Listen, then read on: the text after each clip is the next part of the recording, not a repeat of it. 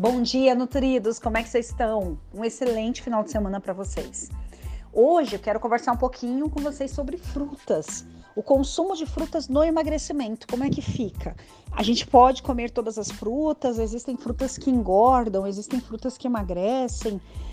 Tem um limite de frutas, qual é o melhor horário para comer? Existem restrições. Então, assim, esse é um universo que tem um monte de mito, né? E eu não quero que você saia daqui com dúvidas em relação ao consumo de frutas. Então vamos lá. Bom, em primeiro lugar, quando a gente fala de uma alimentação saudável, a gente pensa logo em quê? Bicho e planta. E as frutas estão lá no quesito plantas, né? Então as frutas são essenciais para nossa saúde, para nossa vida humana, com certeza. Agora, as frutas têm uma graça, sabe? Que elas vão muito além de proporcionar para nós, para o nosso corpo, fibras e minerais e vitaminas. A gente pensa em fruta, a gente pensa assim, ah, tem fibra, tem vitamina.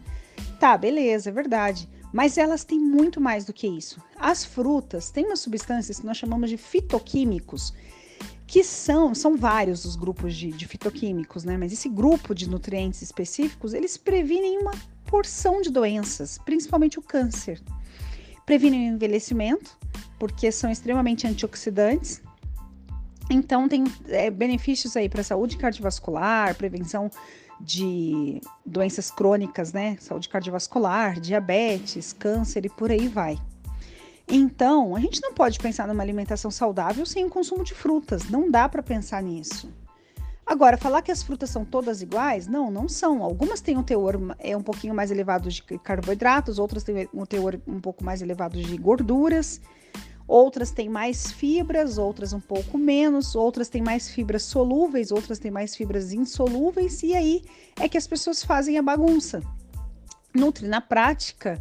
Então, qual é melhor? A que tem menos carboidrato, a que tem mais gordura? Não, mas a gordura é calórica. Não, mas aí a fibra, não sei o que, entendeu? As pessoas fazem uma salada de frutas aí, né?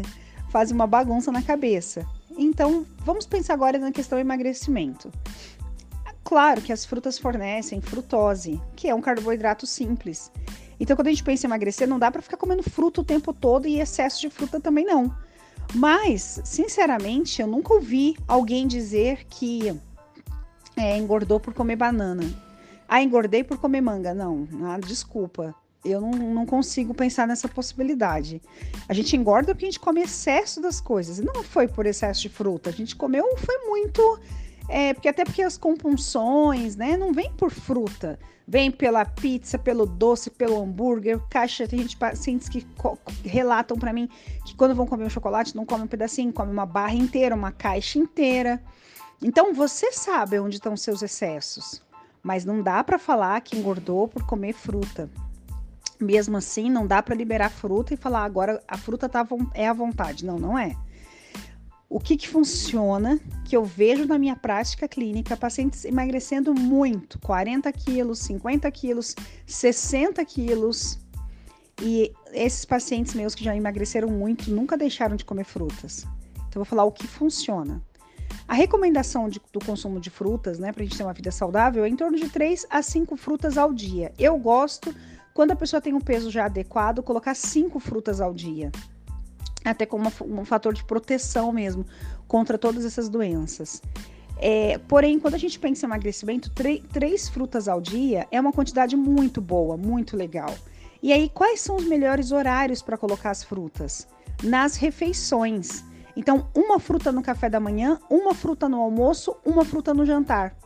Por quê, Andresa? Porque quando você tem, as, eu sempre falo para os meus pacientes, os meus nutridos, o seguinte, que tem que ter proteína em todas as refeições. Então, café da manhã, eu sempre vou prescrever para vocês alguma fonte de proteína. Normalmente os ovos, pode ser castanhas com iogurte, apesar do iogurte ter menos proteína. Aí, para alguns pacientes, eu peço para enriquecer esse iogurte jogando uma colher de sopa, pelo menos, de whey protein, que a gente consegue aumentar o valor proteico. A gente pode pôr umas castanhas ali também para aumentar um pouquinho o valor proteico. Pacientes vegetarianos também, a gente tem estratégias com proteínas veganas, castanhas, entre outras coisas, para aumentar o valor de proteína da refeição.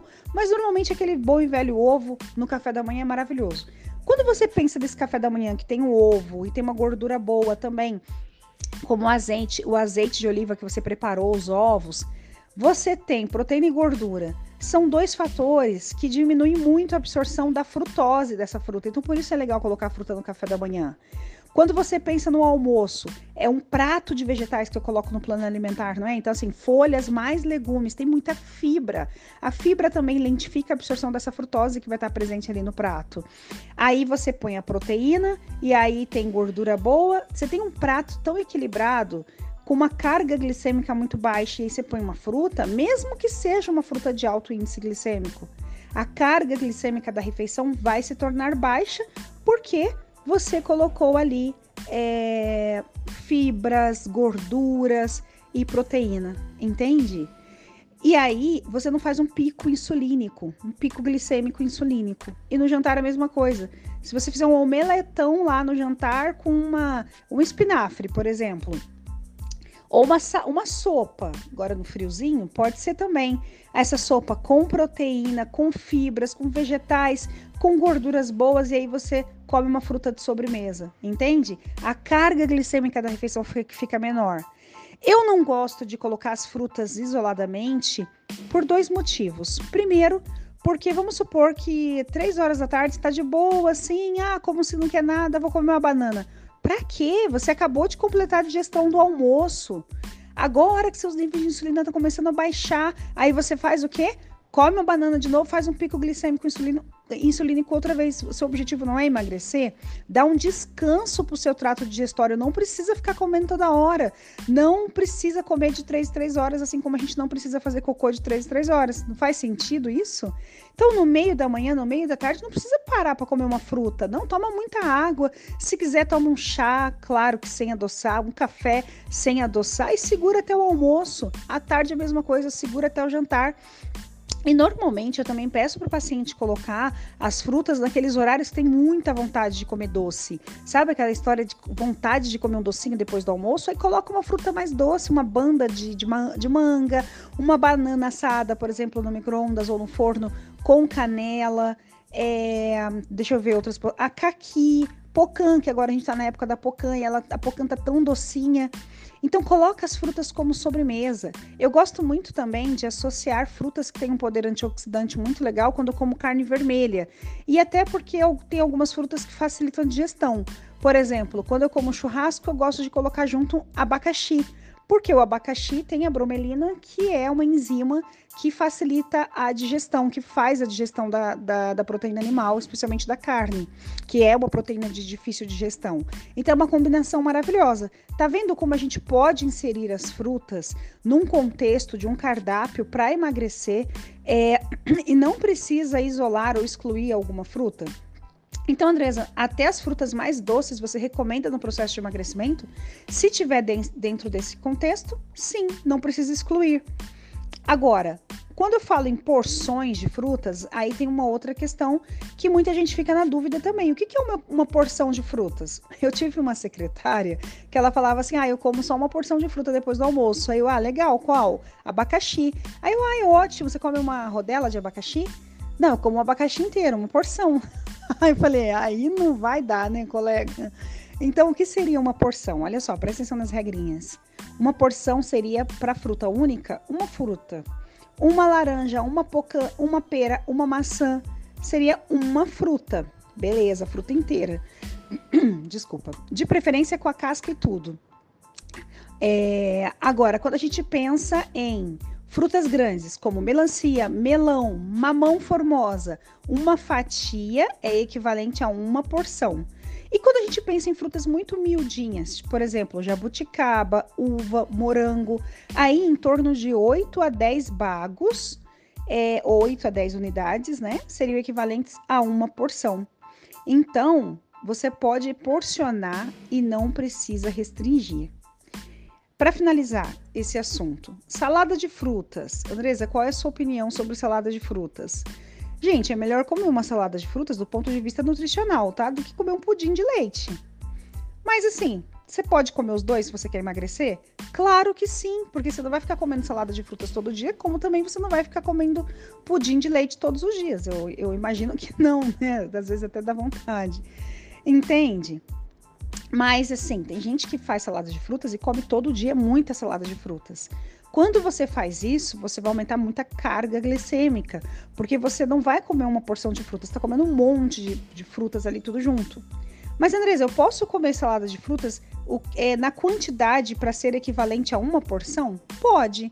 Esses dias tomei café da manhã no Burrata. Para quem é de Teresópolis, é um restaurante que a gente tem aqui no bairro do Alto, em Teresópolis.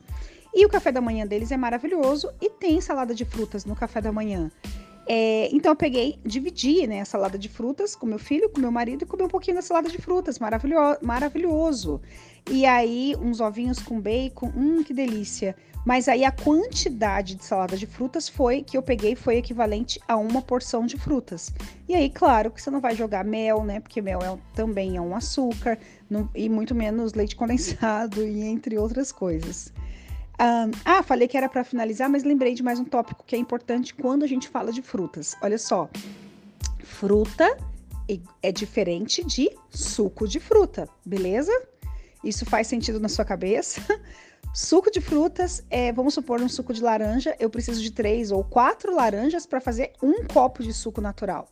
Então você chega lá na, na, padaria e fala, vou tomar café na padaria. E você pede um, fala, ai, agora eu sou fitness, agora eu quero emagrecer, quero tomar coisas naturais. A, a Nutri falou para comer bicho e planta, então vou tomar um suco de laranja.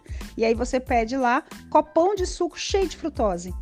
Suco de uva integral, a mesma coisa. Gente, um suco de laranja ou um suco de uva, um copinho de suco, tá? Tem 38, 40 gramas de açúcar, frutose pura ali, ó. Você toma aquilo, faz um, disparo no, no, no, açúcar no seu sangue e logo o pâncreas é solicitado a liberar um monte de insulina. Insulina é um hormônio que é relacionado com ganho de gordura. Entende? Então é melhor chupar uma laranja comendo com bagaço e tudo, engolindo toda aquela fibra, do que tomar um copo de suco de laranja. E agora, para finalizar, vou jogar uma polêmica para emagrecer mesmo, tá? Pensando em emagrecimento, não estou falando de ponto de vista de saúde, estou pensando em emagrecimento. É melhor você sair para um restaurante, fez uma refeição, tal, e aí você tomar uma Coca Zero do que um copo de suco de laranja ou um copo de suco de uva integral. Consegue entender? Aí você fala, ah, Andresa, você está falando que um refrigerante zero é legal para a saúde. Não estou falando isso. Mas é, os momentos que eu mais assim, fico com o melhor é, percentual de gordura, o melhor shape, e os meus pacientes também são nesses momentos que não precisa excluir um refrigerante. Isso se você gosta de refrigerante, tá? Eu tô falando porque no restaurante é meio que cultural, né? Às vezes eu tenho muitos pacientes que falam, não, não tomo líquido em casa com a refeição. Mas quando chega no restaurante, meio que o garçom fica jogando aquilo aí. É irresistível não beber alguma coisa. Então, numa situação dessa, é preferível tomar uma Coca Zero, um Guaraná Zero, do que é, tomar um copo de suco de laranja. Entendeu? É claro que eu não tô falando que refrigerantes são saudáveis e é que é para ficar se entupindo de refrigerantes o tempo inteiro. Não é isso e pensando numa pessoa saudável, que não tem nenhum problema de saúde, e também não estou me referindo a gestantes, tá? Porque aí é, os adoçantes, né, especialmente o ciclamato de sódio, ele é até abortivo. Então, não estou defendendo a bandeira dos refrigerantes, mas estou falando que num contexto de emagrecimento, e principalmente quando a gente faz programas alimentares com é, reduzindo um, um pouco o teor de carboidrato, muitas vezes a gente tem vontade de tomar um líquido gelado e doce. Entende? A primeira vez que eu fiz dieta cetogênica na minha vida, eu tive muita vontade assim, desesperadora de tomar uma bebida gelada e doce. Foi a primeira vez na vida que eu tomei Coca Zero, porque eu achava que eu não gostava de Coca Zero. Só que eu não podia tomar tradicional, porque é cheia de açúcar. Aí eu fui, desci na padaria e comprei uma Coca Zero. Nunca esqueço. Foi, nossa, desceu bem assim, sabe?